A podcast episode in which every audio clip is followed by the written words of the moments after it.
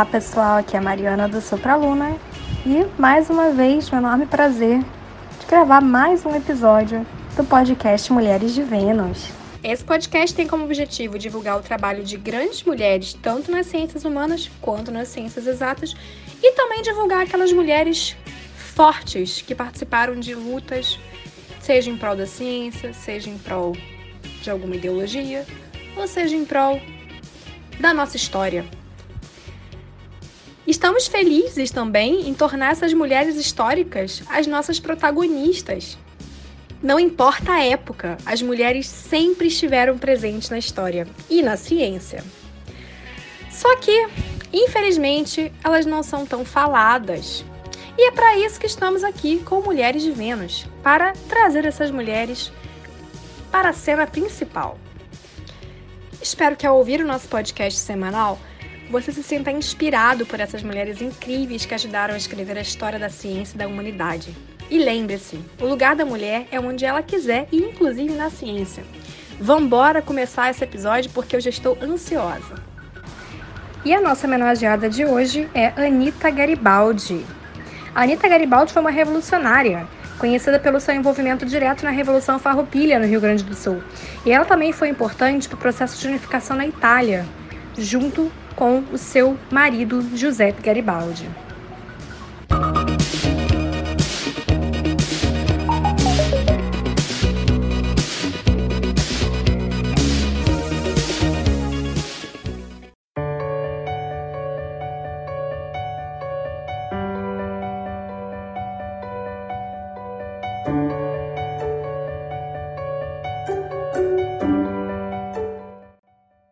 Pessoal, me chamo Larissa, sou do Clube de Astronomia Vega. Muito feliz em realizar mais um episódio do podcast das Mulheres de Vênus.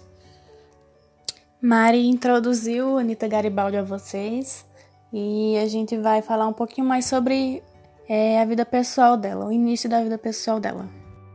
Ana Maria de Jesus Ribeiro nasceu em Morrinhos do Mirim, município de Laguna, em Santa Catarina, aqui no Brasil em 30 de agosto de 1821. Ela era descendente de imigrantes portugueses e veio de uma família pobre que se dedicou em educar ela da melhor forma possível. Ela era filha de Bento da Silva, que era um comerciante, e Maria Antônia de Jesus Antunes, e foi a terceira filha de dez filhos do casal. O pai de Anita, que tem o nome de batismo de Ana Maria de Jesus Ribeiro, ele morreu quando ela ainda era muito jovem. E por isso ela logo cedo teve que é, ajudar em casa financeiramente. E em 1835, quando ela tinha 14 anos, a mãe dela obrigou ela a se casar com o sapateiro da, da cidade dela, Manuel Duarte Aguilar. E em 1839, quando Anita tinha apenas 18 anos, ela conheceu o italiano Giuseppe Garibaldi, que tinha acabado de aportar na Bahia de Santa Catarina e se apaixonou por ele. Foi depois que ela conheceu ele, que os dois se apaixonaram, que ela decidiu abandonar o casamento infeliz que ela tinha e fugir com Giuseppe para São Paulo. E foi quando é, Anitta se juntou à Revolução. Mariana do Supraluna aqui. Então, gente, hoje eu vou contar um pouquinho para vocês sobre a história da Anitta Garibaldi no Brasil. Então, durante a Revolução Farroupilha, né, ou a Guerra dos Farrapos, o italiano Giuseppe Garibaldi, a serviço do, da República do Rio Grande do Sul, ele participou da tomada do porto de Laguna. Laguna é uma cidade que fica em Santa Catarina, né, perto do Rio Grande do Sul, quase na fronteira. E lá em Laguna, ele conheceu a Anitta Garibaldi.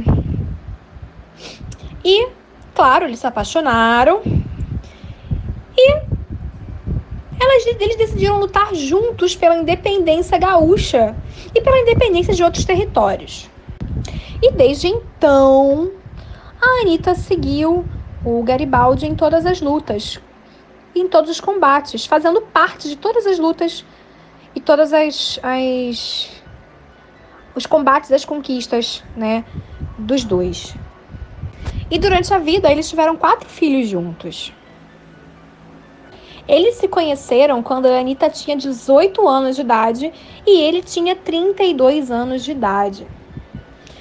E em 20 de outubro de 1839, Anitta decidiu seguir o Garibaldi nas suas lutas e participar junto, né? Lutando junto com ele.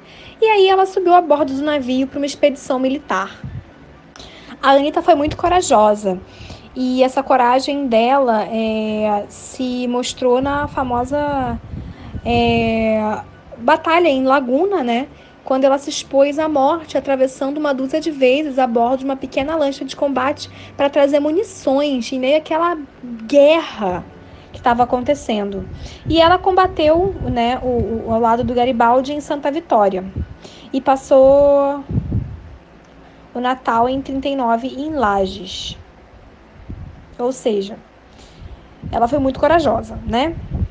Mais adiante também ela participou da Batalha dos Curitibanos, na qual ela foi prisioneira, foi raptada. E durante a batalha, Anitta proviu abastecimento de munições aos soldados. E o comandante do exército imperial era muito admirado pelo, pelo temperamento da Anitta, né? E, de, e deixou-se convencer a deixar ela procurar o cadáver do marido, que estava supostamente morto na batalha. E em um instante de distração dos guardas, tomou um cavalo e fugiu. Ela foi embora. E após atravessar a, a nado com o cavalo o rio Canoas, ela chegou no Rio Grande do Sul e encontrou-se com Garibaldi em Vacarias, Vacaria, Vacaria. É, oito dias depois, ou seja, é, ela foi muito corajosa, né? Em 16 de setembro de 1840, nasceu o estado do Rio Grande do Sul, na atual vila de Mostardas. E o primeiro filho do casal, o Menotti Garibaldi, foi nasceu lá. E 12 dias depois, o exército imperial, né, comandado pelo Francisco Abreu, Francisco Pedro Abreu, cercou a casa para prender o casal. E a Anitta fugiu de cavalo com o recém-nascido nos braços e alcançou os bosques lá que tinha na redondeza e ficou lá escondida até o Garibaldi encontrar com ela. A Anitta Garibaldi também esteve no Uruguai. Em 1841, quando a situação militar né, do, do Rio Grande do Sul ficou insustentável, o Garibaldi solicitou e obteve do general Bento Gonçalves da Silva a permissão para deixar o exército republicano. E aí a Anitta, Giuseppe e o Menotti, o filho, se mudaram para Montevidéu, no Uruguai, e receberam um rebanho de 900 cabeças de gado. Só dois anos depois que eles se conheceram, em 1842, eles pediram a legalização da união deles, a união de casamento. E foi na igreja São Francisco de Assis, em Montevidéu. E a certidão de nascimento era exigida pela Constituição do Uruguai e quem aspirava a cargos públicos, né? E o Garibaldi foi indicado a comandante da pequena frota uruguaia, que combatia é, a potente esquadra naval da Argentina. E aí no Uruguai eles tiveram mais três filhos, né? A Rosa, a Teresa e o Ricciotti, Ricciotti, né? Garibaldi. A Rosa faleceu dois anos de, com dois anos de idade por asfixia, por causa de uma infecção na garganta, né? Ela não viveu muito, né? A filha que nasceu em 1843.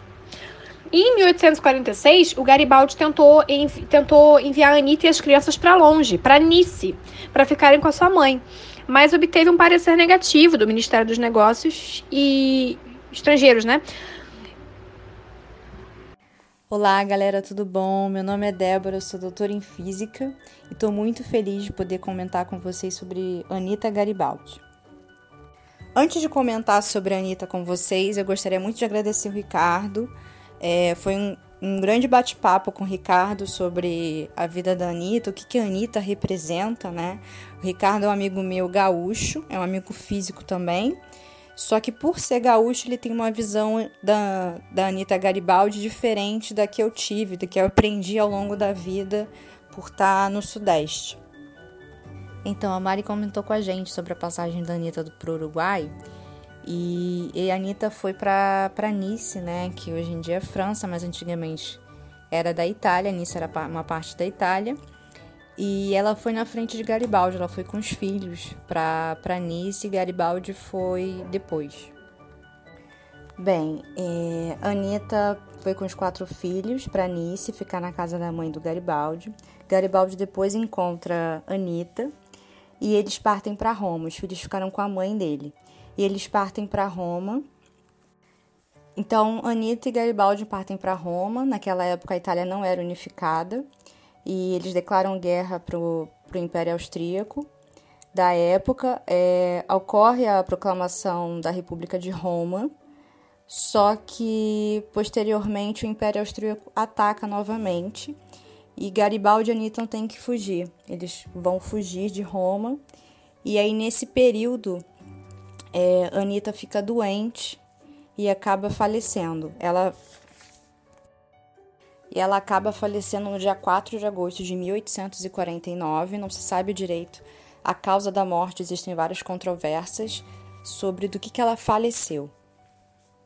É importante ressaltar antes de, de exemplificar o fato né, da, da morte da Anitta, que ela teve um grande valor na Guerra de Roma e que por isso né, ela é tão lembrada também pelos romanos, inclusive tem uma grande estátua na cidade de Roma, né, em homenagem a, Anita Garibaldi.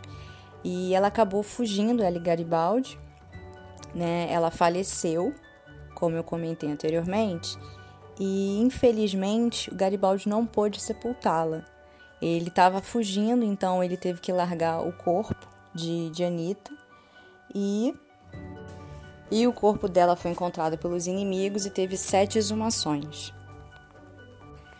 E só praticamente 100 anos após a, a data de falecimento, ela conseguiu ser enterrada num túmulo especial na cidade de Roma.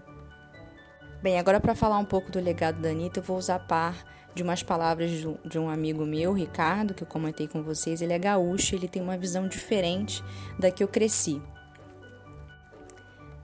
Bem, eu cresci, né, visualizando muito a figura da Anitta Garibaldi como sendo esposa do Garibaldi, né, uma guerrilheira por conta do marido guerrilheiro. Bem, escutando, né, as meninas comentando sobre a Anitta e após a pesquisa que eu realizei sobre as referências da vida dela, o bate-papo que eu tive com meu amigo, eu saí com a sensação que a Anitta realmente é uma heroína, né, e é uma heroína não por ser mulher de Garibaldi, pela personalidade dela. Ela começou se alistando antes de conhecer Garibaldi, né? E o romance dele só intensificou essa, essa vida de luta. O espírito da Anitta Garibaldi ele precisa ser lembrado, ele precisa ser exaltado né, por todos os brasileiros e brasileiras, como um espírito de uma mulher revolucionária, não apenas pela figura de esposa de Garibaldi. Dizem que no Sul do país, quando se pede para citar o nome de uma mulher guerreira, vem o nome de Anita Garibaldi. Acredito muito que a figura da Anitta no sul do país ela é realmente forte. A gente tem um clássico da literatura gaúcha, né, que é O Tempo e o Vento, do Érico Veríssimo, que tem, um, tem a família Terra, onde tem a personagem Ana Terra, que muitos dizem que podem ter vindo de uma referência de Anita Garibaldi. Se a gente olhar com um pouco de calma também, na região do sul a gente consegue encontrar municípios em sua homenagem, a gente consegue encontrar música. Se fala muito também da, da mulher gaúcha como uma mulher trabalhadora, uma mulher heroína, e acredito que se deve a essa figura também do que a Anitta representou para eles. E até comentei com meu amigo, poxa, quanta qualidade, né? Que mulher corajosa e ele exaltou um ponto que é importante reforçar com vocês, né? Que a, a Anitta, né, ela é uma personagem histórica.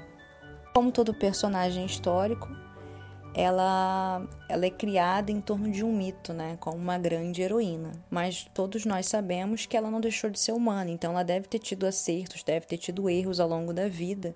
Mas é importante ressaltar, né, o legado que ela deixou para nós é, muito mais para o pessoal do Sul, é, que é algo que a gente precisa reforçar é, o não apagamento de mulheres importantes né, no Brasil e no mundo. E a Anitta Garibaldi ela é importante, muito importante no Brasil também, não só em Roma. Em Roma ela é reconhecida, mas no Brasil ela ainda não é reconhecida em sua totalidade. Isso é uma coisa muito importante da gente a se pensar daqui para frente.